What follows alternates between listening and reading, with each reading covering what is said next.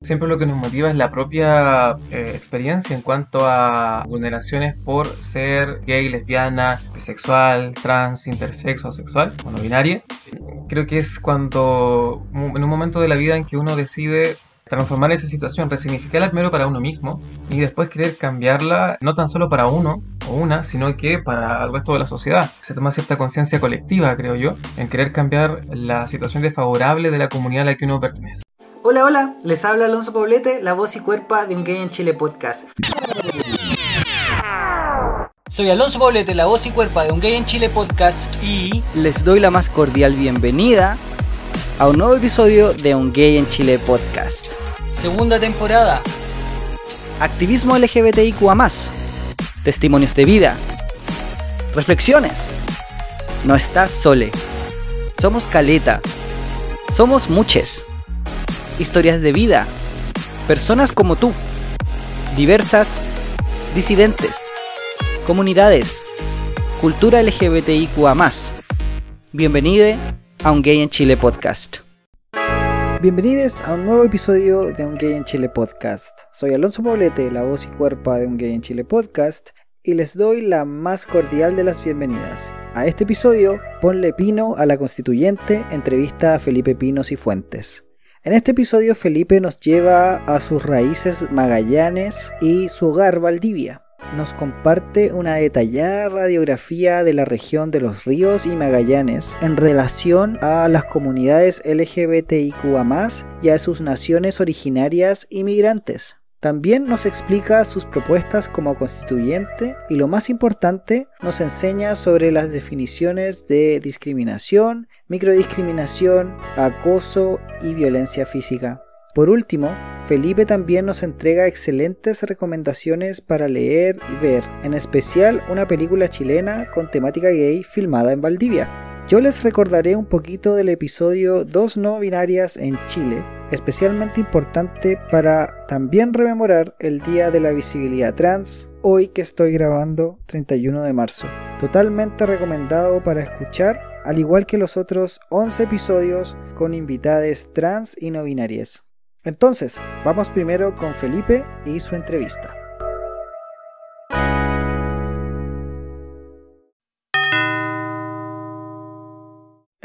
Hola, hola. El día de hoy les tengo como siempre un excelentísimo invitado.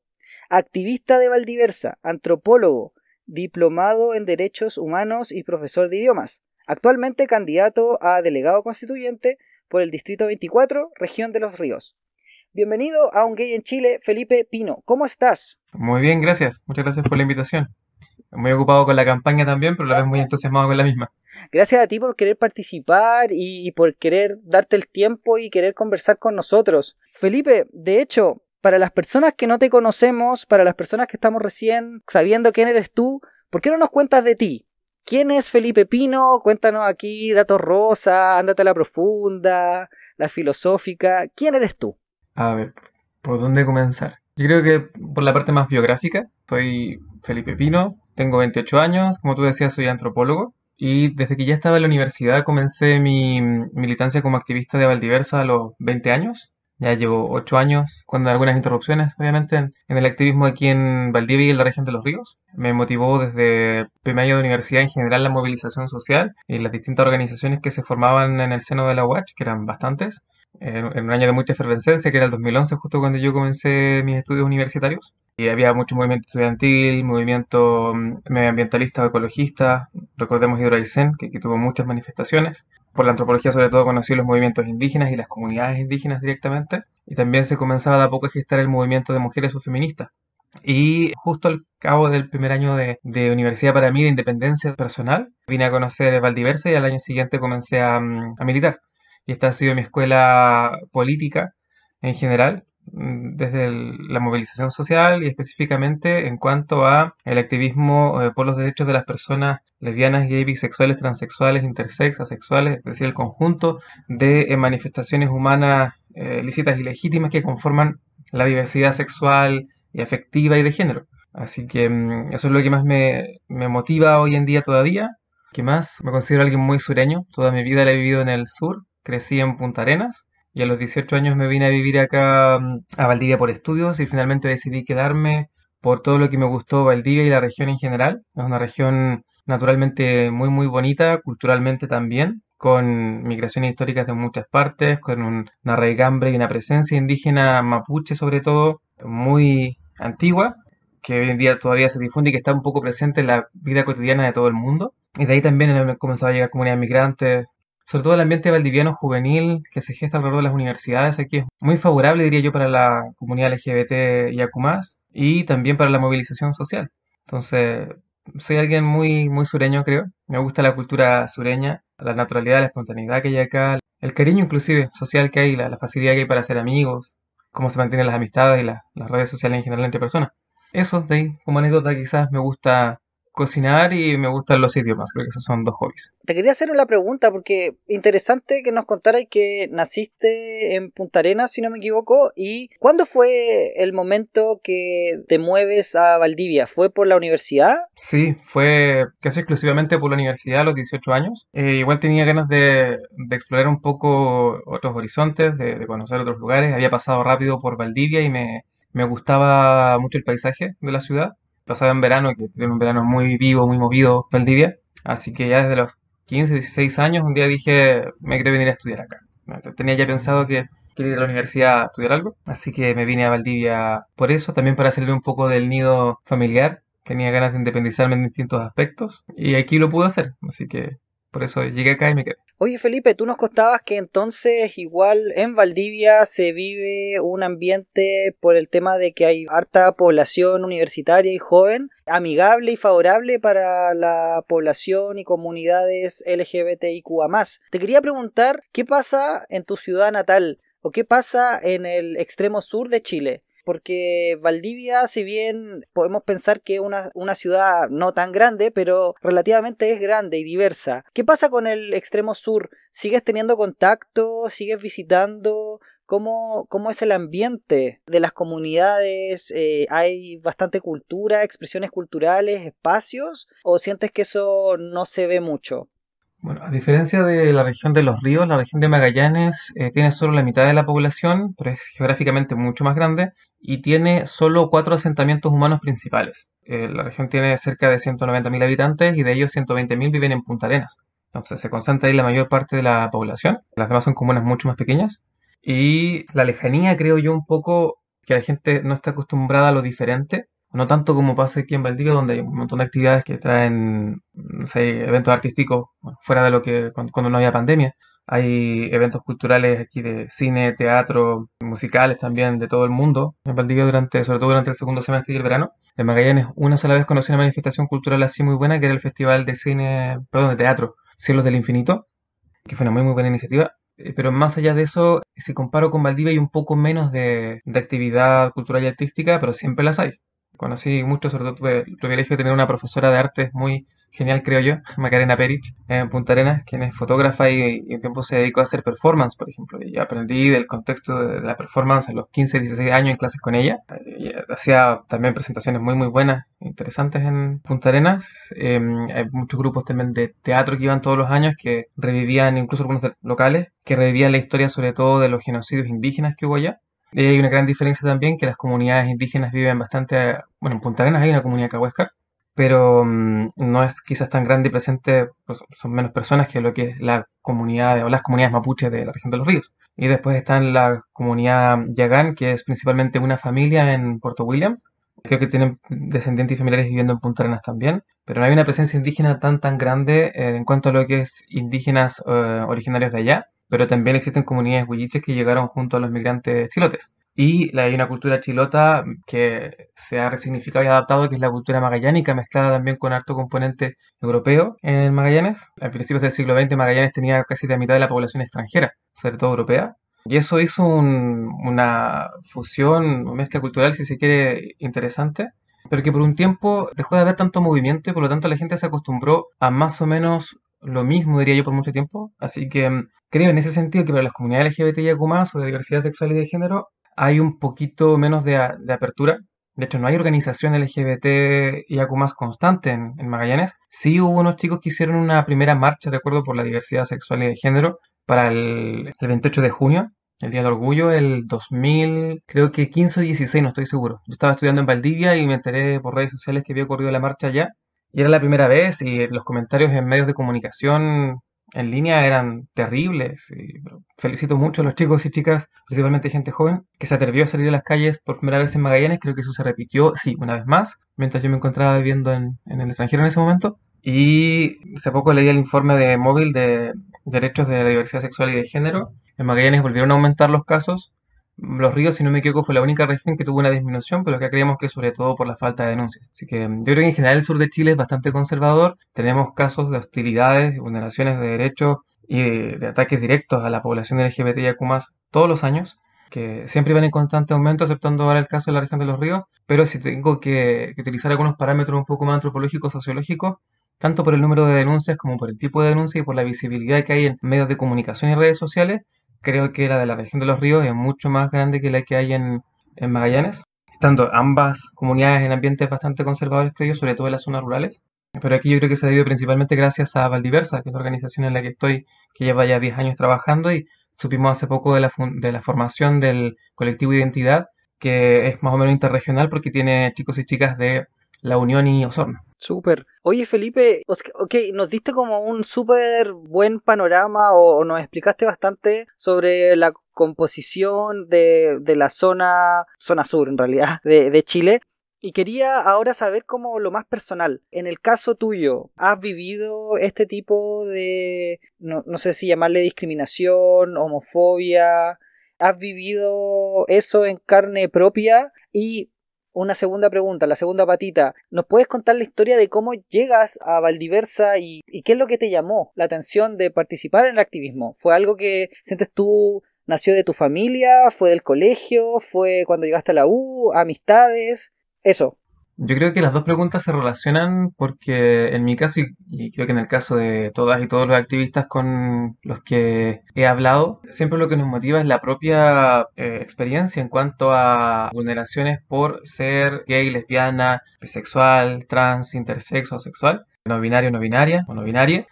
Y mm, creo que es cuando, en un momento de la vida en que uno decide transformar esa situación, resignificarla primero para uno mismo y después querer cambiarla no tan solo para uno o una, sino que para el resto de la sociedad.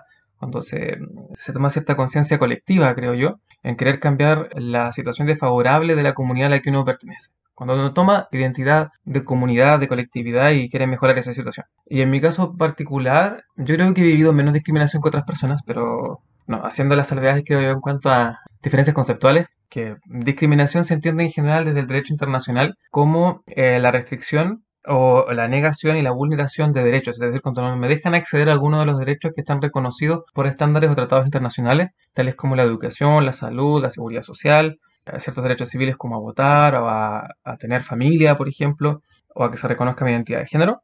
Eso es discriminación, cuando no me dejan acceder. Después desde las ciencias sociales ha trabajado un concepto de microdiscriminación, si se quiere, de discriminación social, cuando ya no ocurre de tipo institucional como la primera, sino que cuando en mi vida cotidiana se me excluye de ciertas instancias, ya sea amigos, colegios, fiestas, lo que sea, participación a veces social, por ejemplo, por mi orientación sexual o identidad de género, o mi expresión de género también.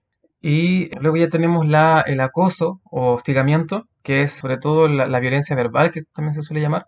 Cuando se me hostiga verbalmente se me molesta todo el tiempo hasta generarme un ambiente psicológico muy hostil que lleva a mucha gente a depresión, inclusive a intentos de suicidio y a consumaciones de suicidio en los peores casos, sobre todo en la adolescencia. Y después está la violencia física directa. Creo que son las principales vulneraciones, cómo podemos dividir las vulneraciones que sufren las comunidades LGBTIQ en Chile y en el mundo.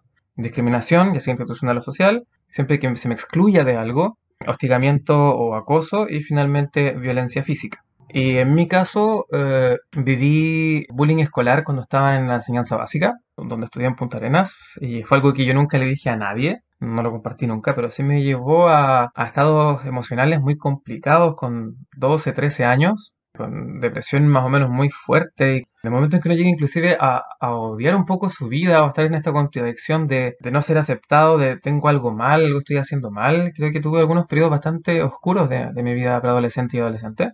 Pero esto cambió mucho después en la enseñanza media gracias al, nuevo colegio al que me cambié, a los amigos que logré hacer ahí, que eran bastante respetuosos de las distintas formas de ser en general. y en particular sobre las manifestaciones de género y sexo diversas, o de sexualidades diversas, y he mejorado mucho mi situación, hice una persona mucho más seguro, segura de mí mismo, y en la universidad fue ya cuando, desde la universidad en adelante, nunca volví a sufrir ningún tipo de, vulneración, afortunadamente. Ah, una vez también tuve un caso de violencia física fuera del colegio, pero era alguien de mi colegio en básica. Bueno, fue una sola vez. Creo que eso sí, en algún momento me dejó hasta con miedo de no querer salir de la casa, recuerdo, por varios meses. Solo iba al colegio con mucho miedo. Pero después de eso, ni en el liceo ni en la universidad fue muy distinto. Entre estudiar antropología, que es una carrera muy, muy libre, creo, donde la diversidad humana en general se promueve mucho y se respeta mucho. Y ese es el contexto en el que me lleva a interesarme y a finalmente participar en el activismo de diversidad sexual y de género. Cuando, como decía, las propias experiencias de vulneración, experiencias de, sufrimiento, la verdad, en función de mi orientación sexual y mi expresión de género, me hicieron ver que esto le pasa a mucha gente más y que es una situación que nadie se merece y que por lo tanto hay que combatir. Y así fue como conocí primero Valdiversa a finales del primer año de universidad. Empecé a militar en segundo año, con 20 años recién cumplidos, y seguí sin parar hasta ser dos años más tarde presidente de la organización. La antropología me daba muchas herramientas conceptuales para poder aportar, para las discusiones políticas en general. Y aprendí de muchos compañeros y compañeras también del activismo local, de profesionales también de, de la universidad en ese entonces y de las articulaciones que fuimos haciendo con otras organizaciones a nivel nacional. Qué buena, Felipe. Entonces, yo por el discurso que o, lo que me pudiste decir, concluyo que tu familia te acepta y te aceptó y todo bien, ¿o no? Eso, bueno, pasó que yo crecí en una familia evangélica, la verdad, sabiendo cómo son la mayoría de los evangélicos en Chile, y que nunca se dijo en esta iglesia a la que yo asistía muy frecuentemente cuando niño y adolescente, un comentario tan tan negativo, pero de manera abierta, pero sí algunos comentarios ya no, no, no como oficiales en lo que se llama los servicios religiosos, pero sí opiniones de mucha gente que eran muy radicales, o de repente cuando hablaban de, en programas de radio, me acuerdo que escuchaban en ese entonces mis papás, que decían que los homosexuales éramos pecadores y que nos iban al infierno, tratándonos de cualquier escoria humana, cuando yo en ese momento creía en ese mismo tipo de religión y era muy doloroso que algo en lo que yo creía y depositaba tanta confianza me tratara indirectamente tan mal. Nadie sabía, nadie le había contado que era gay. Y luego ocurren algunas cosas familiares que hacen que, sobre todo, mi, mi madre se aparte de, de la iglesia cuando yo estaba empezando la universidad. Y justo ocurre mi libertad personal que se ve expandida aquí en Valdivia. Puedo salir del closet con los primeros amigos que hice en la universidad, con una aceptación muy buena. El año siguiente salgo también del closet con mi mamá primero. Ah, mi hermana yo lo sabía. Eh, antes de salir del colegio le había contado a ella. Yo lo tomo muy bien. Mi hermana es una, ya mujer a esa altura. Es menor que yo, pero eh, muy abierta de mente, muy inteligente en lo que hace se dedica a la, música y otras artes. Y mi, madre justo estaba trabajando por un proceso también, yo creo que un poco de, liberación personal y de apertura de mente, que me propició el, poder decirle, sabes mamá que soy gay a los 19 años, y lo tomó súper bien, me dijo que ya lo había sabido desde que yo tenía como 13 años y que no tenía ningún problema con eso. Así que mm, me, eso me, tranquilizó mucho y, bueno, yo creo que me decidí a hacer activismo porque esto involucra exponerse públicamente a lo que sea que la gente te pueda decir, comentar y pensar de ti y eso no tiene que importarte. Yo creo que para poder tener ese nivel de interés, el apoyo familiar fue fundamental. Mi papá también lo tomó un año después bastante bien, pese a que sigue bastante en la iglesia evangélica. Qué bacán. Dice que para él eso no es obstáculo sobre la relación en el que era un hijo. Qué rico, qué rico poder escuchar que tenías ahí a dos mujeres que te están apoyando, que tu papá también te está apoyando y qué rico que pudiste recibir ese apoyo, esa contención, porque es súper importante en los procesos personales, sobre todo la vulnerabilidad que ese momento tiene, sobre todo si no tienes una red de apoyo, si no tienes, no sé, un, si te salvaguardas o si tomas las ciertas precauciones, puede afectar en tu, tu salud emocional, mental y también física, dependiendo de, del contexto contexto donde estás. Así que qué rico poder escuchar que fue bueno. Siento yo que existe mucho el, prejuicio que, bueno, eh, me imagino que también tiene, tiene mucho de verdad, que uno piensa que las personas que no viven en la capital o que son del sur, por ejemplo, vendrían de familias mucho más conservadoras, pero podemos ver que hay una diversidad en toda la diversidad de Chile y me, y me encanta eso. Sí, por supuesto. No todo el mundo es tan, tan conservador en el sur. Felipe, te quiero hacer otra pregunta y esta tiene que ver con un poco hablar de la desigualdad que hay también en Chile, que es lo que estamos hablando. Quería preguntarte, tú igual no hiciste un análisis súper bueno, siento yo, al principio, pero igual me gustaría tu visión, porque estás como candidato a la constituyente. Entonces vas a estar participando, si es que sales electo, en un proceso súper importante para Chile, que es la creación de la nueva constitución. Entonces me gustaría saber cuál es tu análisis o cuáles son... Sí, cuál sería tu evaluación o análisis sobre el Chile que está ahora. Porque sabemos que no es lo mismo ser, por ejemplo, una persona joven, una persona adulta mayor, una persona pobre a una acomodada, migrante, hablaste pueblos originarios, hablamos de la capital, provincia, localidades, ruralidad versus la ciudad. ¿Cuál es tu diagnóstico respecto a las vivencias que tienen eh, las personas eh, en general y en sobre todo las vivencias de las personas LGBTIQA yo sé que es una pregunta súper difícil de hacer porque, de nuevo, vamos a estar haciendo quizás generalidades. Tú como antropólogo quizás nos puedes decir toda la información que nos falta, ¿cachai? Porque, no sé, hay censo, hay registro, quién tiene los registros, como que todas esas cosas son súper importantes para poder hacer un buen análisis. Felipe, te doy el, el espacio para que nos respondas.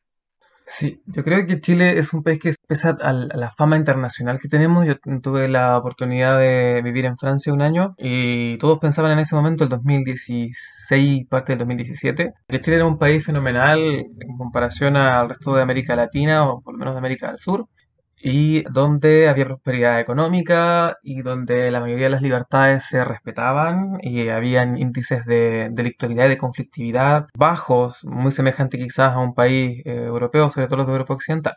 Y eh, la verdad es que ese es el, el, discurso hacia afuera que se encargaron de hacer todos los gobiernos postdictatoriales, neoliberales, a partir de índices macroeconómicos que solo muestran una generalidad de promedios y que sobre todo representa, tratarse de, promedios que son estadígrafos de tendencia central, en el sentido de decir que representan un punto medio de todo el montón. Y cuando tenemos desigualdades de por medio, estos indicadores son bastante mm, engañadores de la realidad algo tan simple como, por ejemplo, si quiero sacar el promedio de pan que comen las familias en Chile, eh, supongamos que tomo cinco familias y pasa que dos comen 10 panes al día y las otras tres eh, les alcanza para solo dos panes. Vamos a tener un promedio de tres de todas las familias. Van a decir, ah, las familias, cinco familias, estas cinco familias comen todas el pan suficiente para todos los días.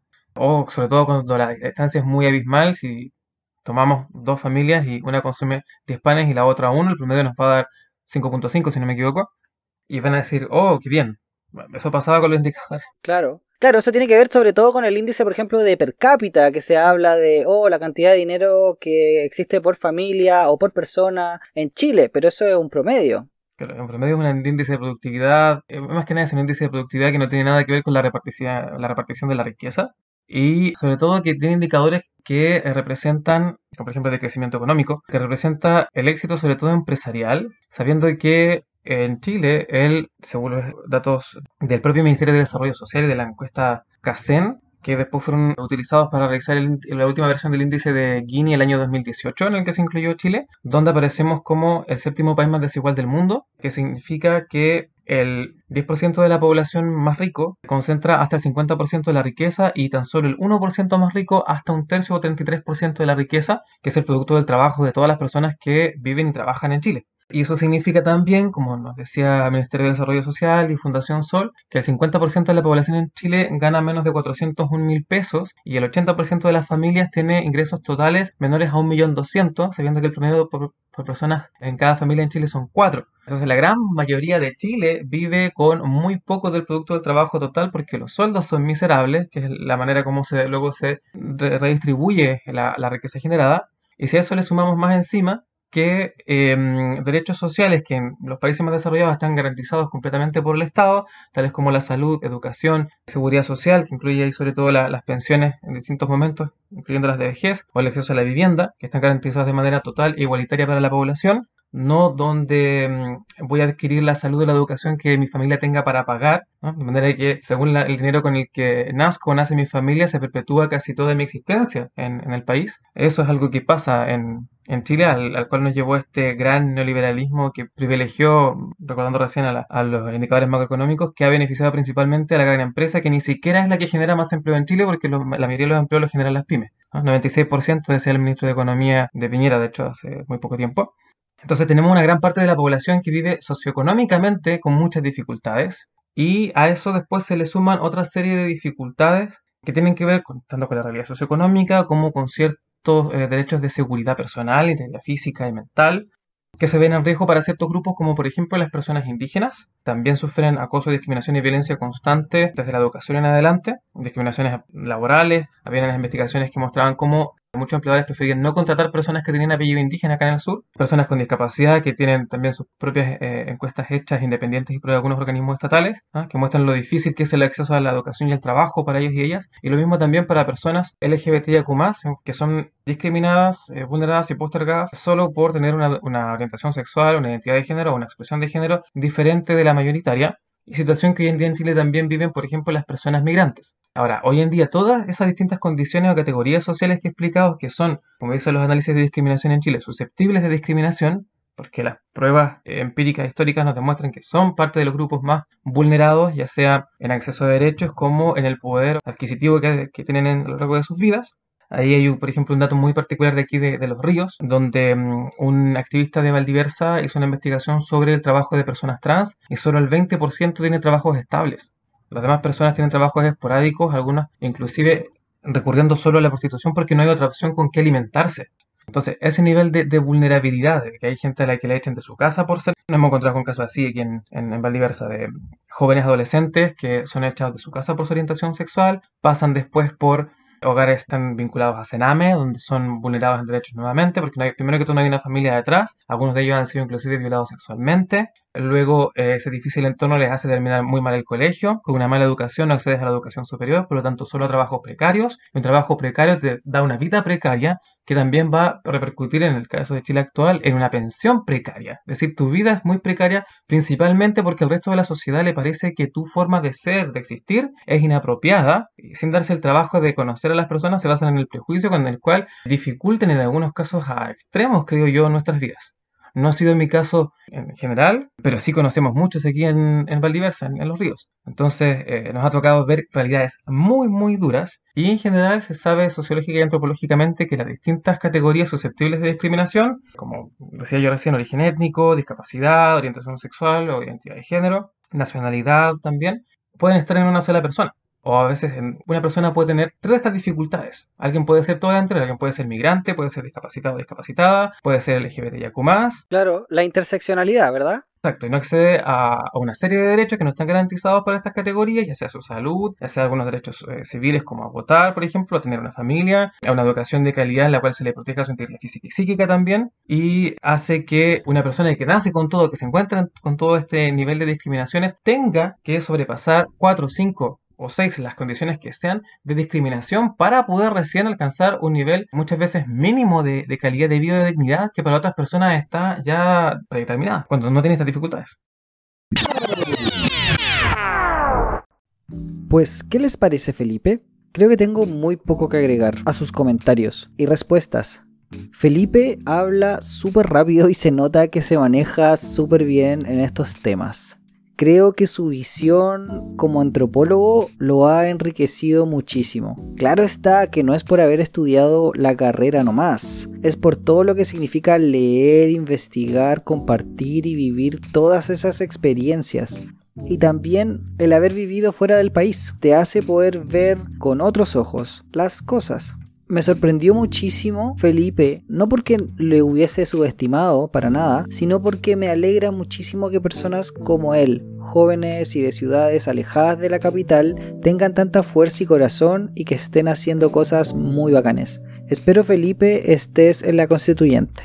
Ahora cambiando un poco el tema y pensando en el Día de la Visibilidad Trans, este episodio fue publicado el 31 de marzo. Les cuento que cuando empecé este podcast, yo personalmente conocía muy pocas personas trans, menos personas no binarias o género fluido, a género u otras identidades trans. Muchas transformistas, claro, pero solo por YouTube o por la disco. Nunca en persona, nunca poder hablar temas profundos o compartir con ellas. Pero gracias a este podcast y gracias a mis amigues, pude lograr conocer a personas bellísimas, con historias potentes, personas tremendamente valiosas, que me han aportado mucho. No creo te llamarme aliado porque creo que las acciones siempre, siempre, siempre hablan mucho más que las palabras. Cabres, me enorgullece Caleta decir que de los 55 episodios que un gay en Chile podcast tiene hasta ahora, 12 episodios tienen voces de personas trans, no binarias, género fluido o transformistas. Cabres, si quieren disfrutar alguno de estos episodios, por favor búsquenlos. Los encontrarán fácilmente revisando la lista de este podcast. Y además les cuento que pretendo seguir teniendo más personas trans, no binarias y otras identidades si me es posible. Ya tengo 23 entrevistas hechas y sin editar aún, así que se vienen más voces trans. Todo el rato. Y ahora recordando la temporada anterior, les quiero compartir mensajes que tres compis nos dieron el año pasado por el Día de la Visibilidad Trans. Escuchemos a Francisco Emilio, a Constanza y a Valentina.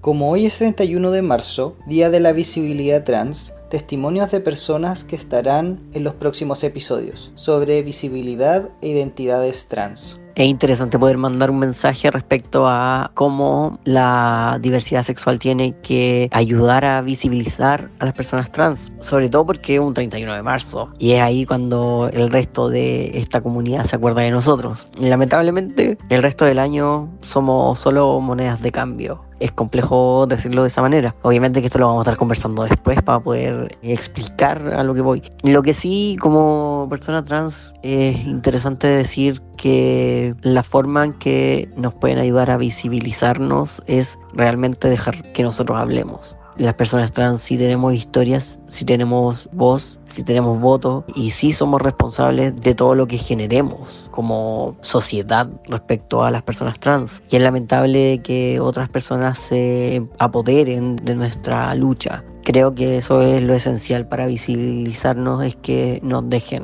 hablar, nos dejen contar nuestra historia, nos dejen participar en nuestras luchas, nos entreguen nuestras luchas, más que cualquier otra cosa. Eso. Igual un abrazo grande a todas las personas trans que puedan estar escuchando esto y que no se olviden de que no estamos solos ni solas. Saludos. La, gente trans sí tiene altas tasas de suicidio. Tiene las más altas en la población adolescente. Sí, y, y, en la población LGTBIQ también. Creo que nunca me he reprimido tanto, pero siento que debe ser una basura, la verdad, vivir sin poder expresar quién eres y eso es solo por una carga social, nada más, porque los otros se supone que te dicen cómo te tienen que, tienes que ver o porque hay una norma de cómo tienes que ser y qué estereotipos tienes que cumplir. Entonces, si yo no los cumplo, el aislamiento social, no, es súper potente el tema. Para mí mi, mi, primera lucha dentro del colectivo es la identidad trans, como normalmente y socialmente se entiende. No, no es por quitarle el peso a lo no binario, pero creo que en medida que se entienda y se normalice y se visibilice lo que es y qué es una persona trans y qué es una identidad más, se va a entender también que el no binarismo es una identidad más y no, es, no hay más vueltas que darle. Y la verdad es que uno tiene que entrar como prácticamente a sacar un paper para explicarle a la gente qué es la identidad de género, qué es la orientación sexual, qué es lo trans, qué es lo no binario, pero cuando tú lo viví, cuando estás metido en ese mundo, no, no tiene más definición que una identidad y que un sentir más, básicamente eso. Entonces, de repente yo, y me hago cargo de mis palabras, lo digo de manera muy personal, siento que la representación del no binarismo de género de repente no es tan crucial en este momento como el tema de lo trans. Una vez escuché por ahí que si no eres cis, eres trans. Cae dentro del binarismo, pero es muy real. Entonces, si no eres cis y eres trans, bueno, dentro de lo trans existen muchas identidades trans. Por eso también hoy en día ya se deja de lado de un poquito no, es que eres transexual o eres transgénero o eres trans, básicamente. Y dentro de eso de ser trans existen muchas posibilidades distintas. Una de estas es el no binarismo, que creo que la negación del no binarismo es menos violenta y ha matado menos gente que la negación y la persecución hacia la identidad trans. Entonces, a mí me toca de manera muy personal en este momento, hoy en día de mi vida, el tema de cuidar la identidad trans, de respetarla me empezó este cuestionamiento eh, cuando se acabó Chile en octubre pasado, que todo el mundo decía, oye, por favor, cuídense, lleguen a sus casas, avisen cuando lleguen, ah, lleguen antes del toque, ahora pasa lo mismo. Y yo ya estaba como relacionada en, este mundo de, de, la niñez trans y pensaba en que esos cabros les pasa todos los días, no les pasa solo con toque de queda, no les pasa solo con el estallido social, todos los días de su vida tienen el riesgo de no llegar a sus casas porque va a aparecer un sujeto que se cree con el derecho de no sé quién que se lo Yo no sé quién de decir, ¿sabéis qué? Yo soy más que tú por ser una persona normal, entre comillas, entonces vulnero tu existencia. Pero siento que, que estamos en pañales en cuanto a, a, identidad de género y, y si con suerte podemos entender que es una persona trans y que no es una persona que se está disfrazando, menos vamos a entender que es una persona no binaria. Entonces costó esto de, del acabo de Chile, escuché mucho el hay que organizar el territorio. Y tiene mucho sentido, porque uno tiene que partir desde abajo, educando o entregar la herramienta o compartir la información para visibilizar. Estuvimos hablando de estos temas y me di cuenta que efectivamente los grupos más cercanos son los que hay que educar primero, para que así se vaya ampliando. No, no, no, sé si me explico. Es como activismo en el territorio, en tu territorio, en donde tú te movilizas, donde tú te mueves. Así como en una lucha salir con una expresión de género distinta y salir tomada de la mano con mi polola, también es una lucha sentarte con tu familia, con tus amigos, a explicarles cuáles son las distintas identidades de género y que no tiene nada que ver con tu orientación sexual. Yo sé que estás aún escuchando entonces me puedes ayudar compartiendo este episodio. No te olvides de seguirnos en Spotify y escribir una reseña positiva en Apple Podcast. Esto nos hará crecer y que más personas puedan disfrutar de este podcast. Muchas gracias. Ahora volvamos con la entrevista.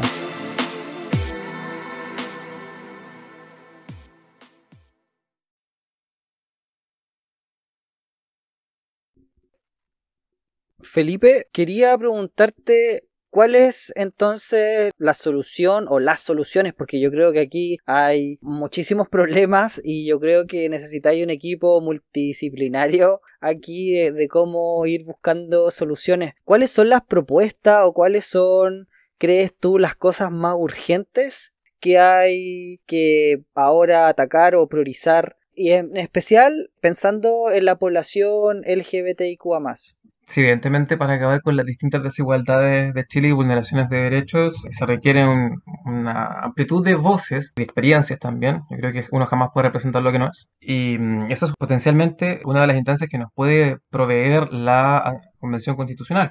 Ahora, si la vemos nuevamente predominada en mayoría por partidos políticos, creo que la representación va a ser muy baja otra vez. Y ahí la manifestación social tendrá que volver a hacer lo suyo. Pero desde la experiencia de Valdiversa, que trabajamos con equipos interdisciplinarios, hemos ido aprendiendo que las distintas discriminaciones o vulneraciones y desigualdades, y la experiencia internacional también nos enseña lo mismo, tienen que tener cada una una, una política de prevención, de promoción y de reparación en caso de que ocurran estas vulneraciones para cada una de las temáticas, es decir, en salud, en educación, en trabajo, en previsión, derechos civiles, etc.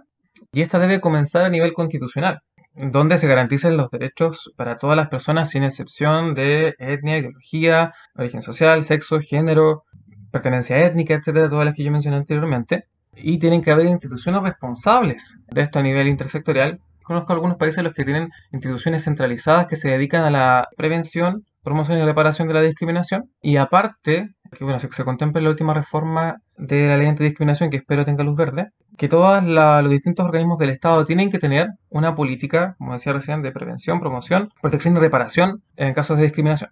O sea, la, la prevención tiene que estar por todos lados. Y para eso necesitamos que se consagre entonces el derecho a no ser discriminado en Chile por las distintas razones que he mencionado, categorías sociales que he mencionado, para que posteriormente todas las instituciones tengan también una política propia y a la vez hay un órgano que a nivel central pueda coordinar y monitorear las distintas políticas antidiscriminación, hostigamiento y violencia de las personas LGBT y todas las demás a nivel nacional. Y también ahí yo creo que es necesaria obviamente la coordinación después entre organizaciones, entre instituciones, en general entre sociedad civil y Estado, para tener un gran conjunto de medidas que vayan en, la prevención de la discriminación, el acoso y la violencia de las distintas personas que la sufren en Chile. Entonces, se requiere participación, se requiere una instancia política que yo creo que puede ser una de ellas la Convención Constitucional. Hay muchas cosas que son materia de ley que tendrán que verse más adelante, pero es un gran primer paso con representación, creo yo, directa eh, la mayor cantidad posible de personas LGBTI para poder luchar y defender nuestros derechos ahí. Y luego toda una coordinación legislativa que nos permita llegar a instituciones sólidas en Chile que se dediquen al tema y posteriormente el cambio social y cultural que mantenga también a la población orientada hacia el respeto y la aceptación de las diferencias en general y en particular de género y sexualidad. Oye Felipe, y para las personas que viven o que votan en el distrito 24, ¿cuáles son las propuestas o los ejes de tu campaña? En directa relación con lo que mencionaba recién, la, experiencia de Valdiversa y el trabajo interdisciplinario de Valdiversa, me ha hecho aprender muchas cosas y bueno y también el diplomado en derecho internacional del derecho de los derechos humanos y de la diversidad sexual que fue una muy buena experiencia para comprender cuáles son los distintos instrumentos de derecho internacional que nos permiten hacer reclamaciones de derechos hoy en Chile que a la vez los han categorizado han dado recomendaciones para su aplicación y garantía por parte de los distintos estados. Tanto eso como la experiencia de Valdiversa y la Asamblea Popular Constituyente, que es con la cual Valdiversa se aúna para presentar candidaturas constituyentes, que hemos hecho un programa bastante intersectorial, que incluye sobre todo desde la perspectiva de Valdiversa y particularmente mía, primero que todo el reconocimiento de todos los derechos humanos del sistema internacional, sin excepción en Chile, Chile, al haber firmado la Convención Americana de los Derechos y Deberes del Hombre, todos esos derechos son paralelos a la Constitución y tienen el mismo valor en Chile. Sin embargo, una cosa ya después de la Constitución que tenemos es que el Tribunal Constitucional basa todas sus decisiones principalmente en la Constitución más que en los tratados internacionales. Y creo que es donde hay que normar mucho mejor el actuar del Tribunal Constitucional, si es que lo mantenemos, para que todos los derechos del sistema internacional, los 28 derechos de la Declaración Internacional de Derechos Humanos, sean reconocidos y garantizados en Chile por las distintas instituciones del Estado. Luego, una política también general, o el principio general más bien, de igualdad y no discriminación por las categorías susceptibles de discriminación que se conocen en Chile empíricamente. Y luego, un acuerdo muy importante de la Asamblea Popular Constituyente de los Ríos es un Estado solidario, garante de derechos sociales y que tenga como misión también la redistribución de la riqueza por los mecanismos que sean necesarios, ya sea la vía tributaria eh, y otras, con el compromiso que tenemos igual con las compañeras lesbianas, trans, bisexuales, asexuales, de toda la diversidad sexual y de género, y también de las feministas de la Asamblea Popular Constituyente, obviamente tiene que estar garantizada en Chile la equidad de género, la prevención de las violencias contra las mujeres y las diversidades o disidencias y la garantía de los derechos sexuales y reproductivos, además del derecho al trabajo con remuneración digna y libertad sindical, ya que la experiencia internacional nos muestra que uno de los mejores mecanismos para la redistribución de la riqueza y la protección de los derechos laborales y así de la calidad de vida de la mayoría de la población es la libertad sindical. Son las instancias internacionales que mejor calidad de vida y redistribución de la riqueza le han dado a la población. Y finalmente, para resumir nada más, la mejora de la democracia en Chile, haciéndola más amplia, más eficaz y con mayor participación ciudadana vinculante, ya sea a través de plebiscitos ciudadanos en la mayor cantidad de materias que hoy en día no tenemos, como por ejemplo decisiones de presupuestos o una serie de leyes importantes en, Chile respecto a distintos derechos, o, no sea, migración, por ejemplo, al aborto, por ejemplo, también. Y otras de ese tipo son la mm, revocación de la autoridad en caso de que falta su deber por iniciativa ciudadana y la participación ciudadana vinculante y no estas consultas que son un checklist de le parece o no le parece. Bueno, si no le parece que lamentable, pero se va a hacer igual en las distintas materias de ley eh, de manera que las personas podamos tener una participación que sea mucho más que ir a votar cada dos años. Creo que las personas tenemos mucho más que decir, lo hemos demostrado en el estallido social y no podemos quedarnos solo con un voto que no nos permite hacer nada más. Wow. Qué bien. Oye, me parece excelente el proyecto, lo que estás proponiendo. Felipe, si las personas quieren apoyar tu candidatura, ¿qué es lo que tienen que hacer? Si es que las personas viven en tu distrito y si no. Yo creo que todas, todos y todas son invitados este mm, 10 y 11 de abril a votar por las candidaturas a nivel nacional de las diversidades sexuales y de género, sobre todo por aquellas que pertenecemos y que hemos sido levantados y levantadas como candidatos desde las organizaciones de diversidad sexual y de género, que llevamos la mayoría un buen tiempo ya luchando por los derechos de nuestra comunidad a nivel nacional. Mi equipo de trabajo todavía está siempre abierto, siempre nos faltan manos ahora, sobre todo para terrenos que se tratan principalmente de puerta a puerta o repartición de volantes, para contarle a la ciudadanía, a las personas, a nuestros compañeros y compañeras de la sociedad, cuáles son nuestras propuestas, lo que necesitamos, lo que queremos y así convencerlos de que voten por nosotros y nosotras. Y mm, finalmente esa instancia también de la votación que va a ser muy importante por candidaturas de movimientos sociales y sobre todo LGBTIQ+, que como decía, y miramos cómo se han gestado la mayoría de los derechos de nuestra comunidad en Chile, tales como el Acuerdo de Unión Civil, la Ley de Identidad de Género, ha sido por unos mecanismos bastante regulares de participación ciudadana que han tenido, que, tiene el, Congreso y a través del lobby realmente que hacen algunas organizaciones en Santiago con el Poder Ejecutivo. hay pocas vías oficiales de participación ciudadana, por eso la propuesta anterior que mencionaba igual mi participación ciudadana vinculante, de manera que creo que solo nosotros podemos representarnos a nosotros mismos. Difícilmente alguien va a luchar por derechos que no le competen, que muchas veces ni entiende. Pero eso en resumen, que la gente se sume tanto al, a mi equipo de trabajo, que me siga en redes sociales, Felipe Pino Constituyente, que se vaya manteniendo el día y me ayude también a difundir este mensaje de defensa de los derechos de las personas LGBTIQ y de la diversidad humana en general para poder plasmarla en la nueva constitución. Genial. Sí, todo el rato de acuerdo contigo, es muy cierto. Tenemos que apoyar a candidatos que estén llevando y representando la bandera de lucha porque han vivido, saben lo que es ser parte de esta población discriminada y cuánto se llama violentada por años.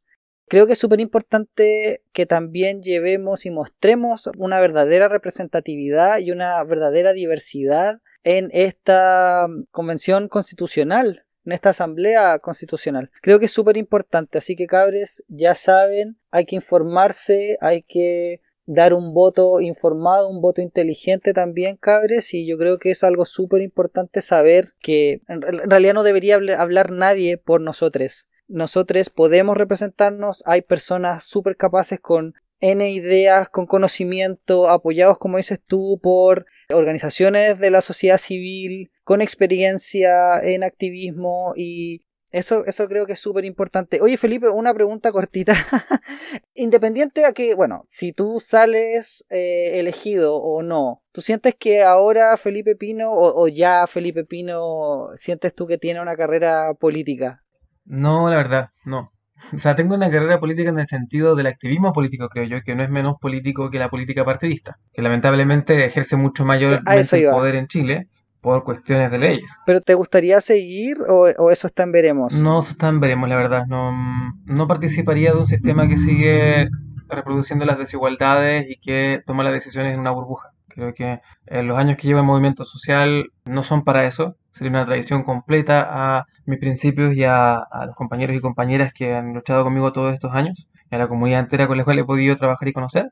Por lo que no tendría que que fundarse algún partido político nuevo en el, con el que yo me sintiera identificado, que tuviese una historia, por las personas que lo componen al menos, una historia de transparencia, probidad, de ideales que van directamente en relación con el bienestar de la población, de la mayoría y sobre todo de los grupos vulnerados. Ahí recién, hasta ahora había un partido que me, que me gustaba, pero hay cosas que ha dicho su dirigente que no me gustan tanto. Así que no. Vale, vale. Entonces, está, están veremos, están veremos. veamos qué pasa, porque si vas a estar trabajando este año, exactamente, escribiendo la nueva constitución, quizás se abren los espacios y, y eso, o sea, a mí me interesa y me, y me gustaría que, porque sé que hay personas que son súper competentes, o sea, yo creo que hay personas, o sea, de que tenemos el capital eh, humano para que las personas hagan su pega, yo creo que está, entonces el tema es, es que esas personas estén ahí y que estemos presentes, participando, fiscalizando, o manteniendo el canal de comunicación para que realmente las cosas se muevan, sucedan y creemos juntos el Chile que queremos. Oye Felipe, para ir terminando la entrevista, me gustaría que nos recomendaras un libro o revistas, blogs, páginas web, etcétera, para leer, o películas, series, documentales para ver, o podcasts, programas de radio eh, o videos de YouTube, etcétera, para escuchar. Mm, las recomendaciones de las industrias culturales. A ver, algo que hayas visto hace, hace Mm. poco, que te haya gustado, o algo que hayas leído, o algo que sientas tú que es como súper importante que nosotros de la comunidad, población LGBTIQA tengamos que saber. En general a mí me gusta mucho el cine de Xavier Dolan, francófono canadiense, con películas como Los Amores Imaginarios, eh, Mommy, em, Lawrence Anyways. Y sé que la última la- no, no la vi porque cambió de idioma francés a inglés y eso no me gustó mucho. Pero igual voy a ver creo pronto la, la última película, no me acuerdo cómo se llama. Pero yo la que más recomiendo ahí es Lawrence Anyways, donde vemos el- la historia de un, del primer escritor que hizo pública su transexualidad en Canadá. Parece muy bueno. Eh, del 2011, si no me equivoco, esta película por ahí. Después aquí del sur de Chile, filmada aquí y con dos actores que son coterráneos míos de una u otra forma, uno de, original de Punta Arenas y el otro de Valdivia. La película Los Fuertes, que es un romance gay medio tumultuoso aquí en, en la costa valdiviana, con un paisaje hermoso. Así pueden ir conociendo también esta zona del país que no, la conocen todavía. La película se llama Los Fuertes. Y después, después, Después, en literatura, todo lo que es Pedro Lemebel. Léanse completo a Pedro Lemebel. Ojalá todos sus libros, todas sus crónicas. Creo que es un gran exponente chileno de cultura popular y de resistencia gay, marica y LGBT en general. Bacán, Felipe. Felipe, para terminar entonces, ¿hay algún mensaje que te gustaría recalcar o destacar o algo que se nos haya quedado en el tintero? Sí, de las propuestas, como antropólogo y como amigo de muchas personas mapuches, me he olvidado de mencionar que una de las propuestas, tanto mías como de la Asamblea Popular Constituyente, es la de un Estado plurinacional garante de los derechos indígenas, ¿eh? en igualdad de condiciones para con la nación chilena. Los pueblos originarios tienen a nivel internacional la categoría y culturalmente las condiciones para ser eh, reconocidos como nación. Es un deber que tienen los estados, ha sido hasta ahora la única forma como la mayoría de ellos podido acceder a la autonomía que reclaman, ya que sus derechos sociales y culturales particulares, que es la educación mapuche o la educación aymara, la educación cahuáscar, tenían todo un sistema y una lógica de una educación que ya existía previo a que llegara la colonización a estos pueblos originarios y les impusieran la educación occidental que nosotros y nosotros conocemos hoy en día que tiene que ser respetada, que tiene que revivir, porque es la manera como, a través de sus instituciones propias, como de salud y de educación y conocimiento, las culturas pueden reproducirse y mantenerse en el tiempo, incluyendo también, por ejemplo, las políticas lingüísticas. Son cosas súper importantes y creo que estamos, pero muy al debe. Como Estado chileno, estamos, pero muy, muy mal. Y ahí yo creo que mirar a, no sé si llamar vecino, al vecino país Canadá, que estamos como súper lejos, pero que nos parecemos yo creo bastante en muchas cosas. Y, y, bueno, yo creo que hay una de las cosas que mirar hacia al, al hemisferio norte es cómo tratan en, en términos de, de políticas públicas el, el, tema de la inclusión y, lo que estabas hablando de, la, plurinacionalidad o la multiculturalidad. Yo lo hablo desde la ignorancia porque sé súper poco. Quizás tú sabes mucho más y, puedes hablar desde una manera con, más principios y todos, pero, pero creo que nos falta mucho. Sí, se nos olvida, se nos olvida cuando hablamos, o muchas personas que hablan de, de migrantes, la migración, etcétera, y se nos olvida quiénes son las personas que realmente habitaban este continente y este territorio, ¿cachai? Y eso se olvida.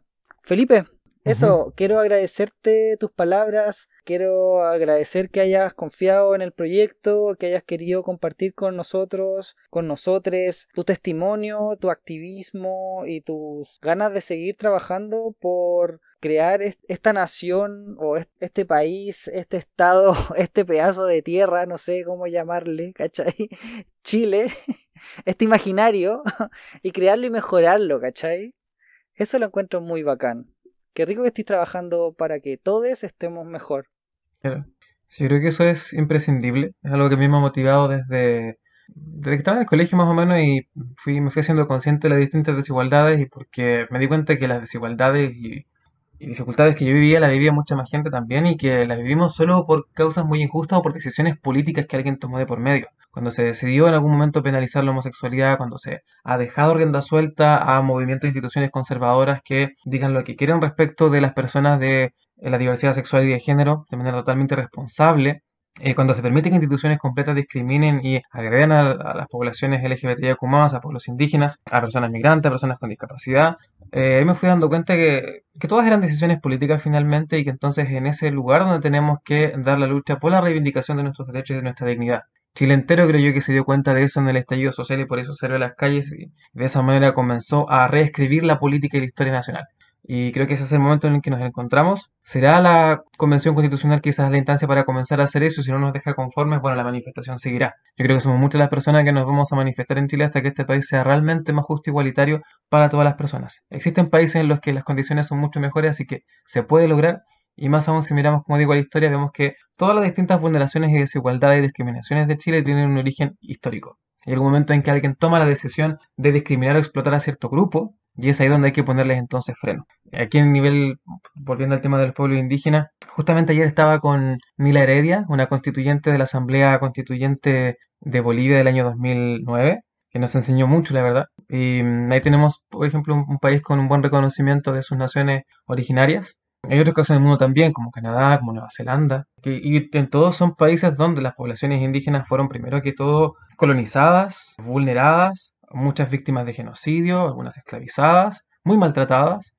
Gracias a sus movimientos sociales, pudieron traer la reivindicación a la esfera política y después social. Yo creo que ese es el camino que tiene que seguir Chile también. Y un dato particular para mucha gente que quizás no saben, que hay hartos chicos y chicas que, y chicas también que lo difunden hoy en día por redes sociales. La mayoría de las culturas, de hecho todas las que conozco hasta ahora, indígenas de Chile, no tenían una mala concepción, hasta donde se puede saber, de eh, la homosexualidad, la bisexualidad y la transexualidad inclusive, antes de la llegada del cristianismo y de la, y de la cultura occidental que llegaron con la colonización. La mayoría de los pueblos, incluso a nivel internacional, vi un documental hace poco de la cultura maorí, el transgenerismo de la cultura maorí en, Nueva Zelanda, que también tenían una percepción positiva, e inclusive eh, eran personas sagradas, aquellos que eran trans, por ejemplo. O sea, una percepción y una significación y un rol social muy distinto al de discriminación que le hemos puesto en las culturas occidentalizadas y postcoloniales como Chile.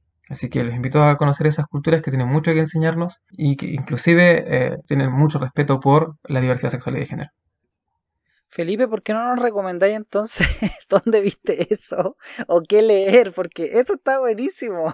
Le voy a hacer propaganda a alguien que ni siquiera me conoce, pero yo lo sigo en las redes sociales, en Instagram. Creo que se llama Pula Iwen. Es un chico eh, no binario, si no me equivoco, no binario mapuche, de la novena región, si no me equivoco, de Araucanía y Biobío es una persona muy interesante lo pueden ver. Y de ahí yo he aprendido aquí con mi amigo personal Iñempín de las comunidades costeras de la costa, aunque él no se dedica mucho a difusión cultural en redes sociales. Él es orfebre y educador mapuche, alguien que difunde la cultura mapuche presencial, no se ha adaptado a las redes sociales, no, creo que no le gusta mucho. Mi amigo se llama Juan Huichicoy y lo pueden encontrar también en Instagram y van a aprender mucho de cultura mapuche, sobre todo de la joyería, de la orfebrería, que es un saber ancestral de varios siglos. Y el documental neozelandés, no me acuerdo cómo se llama, pero creo que tiene que ver cómo la historia del, movimiento LGBT en Nueva Zelanda estaba en inglés, lamentablemente, sin subtítulos, si no recuerdo mal. Sí, porque eso lo quise mostrar a mis amigos y no pude. Pero si no, San Google siempre sirve. Y busquen ahí eh, significado o, rol de la homosexualidad, la transexualidad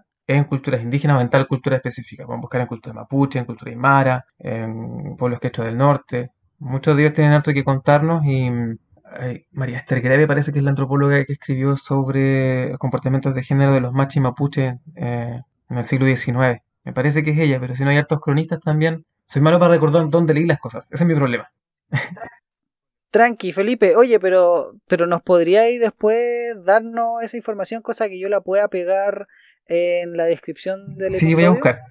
Eso, date el tiempo, eh, haznos ese favor para que las personas que nos queremos culturizar, educarnos, más podamos hacerlo. Oye, Felipe, nos diste súper buenas recomendaciones, fue una conversación súper entretenida. Las personas si quieren conocerte y contactarte, ¿pueden hacerlo? Sí, por ahora, en mis redes sociales personales la manejo muy de manera personal, la verdad.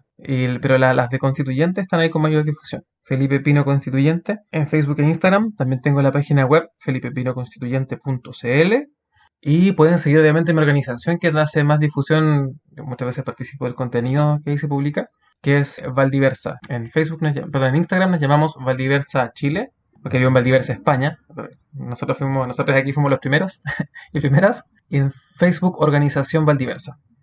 Genial. Entonces, ya saben, cabres, si quieren más información, visiten las redes sociales de Valdiversa. Entonces, visiten a Felipe Pinos y Fuentes candidato a constituyente por el Distrito 24. Y Felipe, yo agradecidísimo de tus palabras, de tu tiempo, de todos tus consejos para ver, leer y revisar más información. Y nos estamos escuchando, Felipe. Estamos en contacto. Sí, súper. Muchas gracias a ti, Alonso, por la invitación. Y ojalá igual que la gente esté contenta de escuchar alguna voz del sur que tiene algo pequeño que compartirles y que puedan apoyar, apoyen a todos sus movimientos LGBT y más. Son la manera como tenemos de reivindicar nuestros derechos, de llegar a ser personas respetadas y vivir en igualdad de condiciones con las demás, sin que se nos prejuzgue ni se nos discrimine por ser levemente diferentes en cuanto a nuestra sexualidad, afectividad y expresión de género.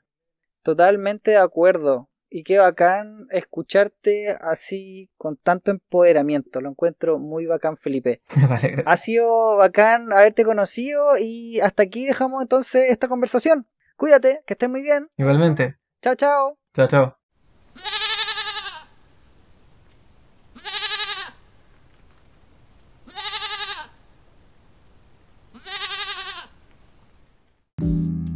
Wow, ¿eh?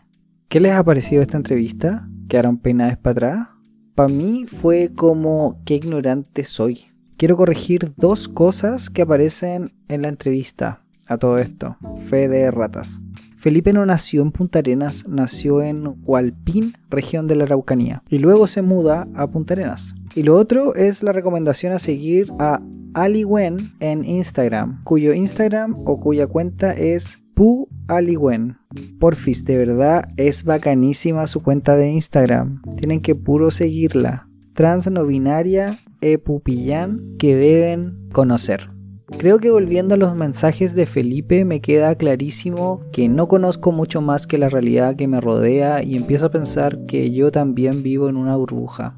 ¿Cómo entonces escapar a esta encapsulada visión, a este encapsulamiento? En especial en cuarentena donde y cuando no se puede o debe viajar. No he vivido más que en Santiago porque tres meses y medio estudiando y dos viajando, turisteando, siento que no cuentan. ¿Será que emigrar sea la única forma de escapar de esta ilusión de conocimiento? Yo conozco porque siempre he vivido aquí. En fin, Felipe nos dejó dos textos para que leamos también. El género y la sexualidad como herramientas coloniales, lo que significa ser epupillán, dos espíritu, en contexto mapuche, de Sofía Knowlton Latkin, y el hombre mapuche que se convirtió en mujer chamán, individualidad, transgresión de género y normas culturales en pugna, de Ana Mariela Basigalupo. Todas estas recomendaciones están en las notas o descripción de este episodio para que las puedan consultar. Y pues, ¿qué más agregar? Decirles que disfruté mucho hablar con Felipe y ahora soy su fan. Tendrá a otro stalker más en su Instagram. Soy Alonso Poblete, voz y cuerpo de Gay en Chile podcast y me estoy despidiendo ahora de ustedes. Hasta el próximo episodio. Besos y abrazos. En el próximo episodio.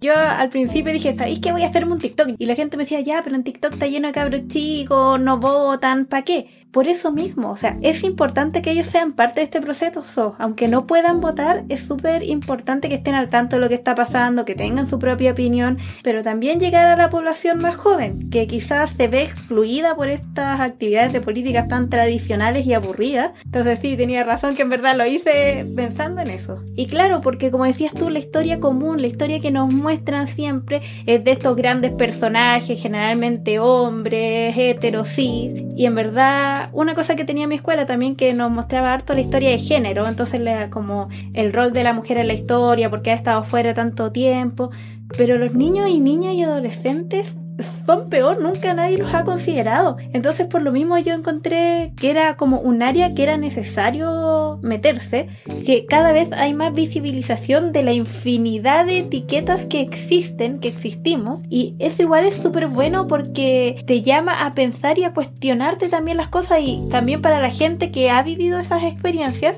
sentir que no son bichos raros, así como te decía yo que me sentía como pucha, no encajo en ningún lado, darte cuenta que en verdad hay más gente como tú, pero eso recién lo hemos podido ver en los últimos cinco años, las etiquetas más desconocidas y quizás cuántas vayan a salir en el resto de los años, ojalá que más, porque encuentro que es súper bueno ser conscientes de la diversidad que existe en las personas. No podemos decir que todas las personas somos iguales, porque no somos iguales. Todas las personas somos distintas y somos muy diversas, pero sí tenemos que ser iguales ante la ley, iguales ante la constitución. Yo quiero ampliarme un poco más allá de la diversidad, quiero ver también un tema como el tema de la inclusión, porque hoy en día la gente que tiene algún tipo de discapacidad, una capacidad distinta o necesidades educativas especiales son excluidas de la sociedad. Hay que reconocer que algunas personas se nos niegan más derechos que otros, entonces por eso es necesario recalcar ahí, está la ley antidiscriminación, pero es ahí papel nomás, o sea, igual nos siguen matando. Que vayan a votar, por favor. Es súper importante que vayamos a votar todos y que por favor voten por algún candidato que sea de la comunidad. Porque como hablamos es súper importante la representación, esta es nuestra oportunidad y ojalá llegar la mayor cantidad posible de la comunidad, que seamos de todos los ámbitos posibles, porque es la única forma de asegurarnos esa representación y que no sigan escribiendo la constitución los hombres heterosis, bueno, también van a llegar las mujeres, pero una mujer también heterosis no vive las mismas experiencias que hemos vivido nosotros.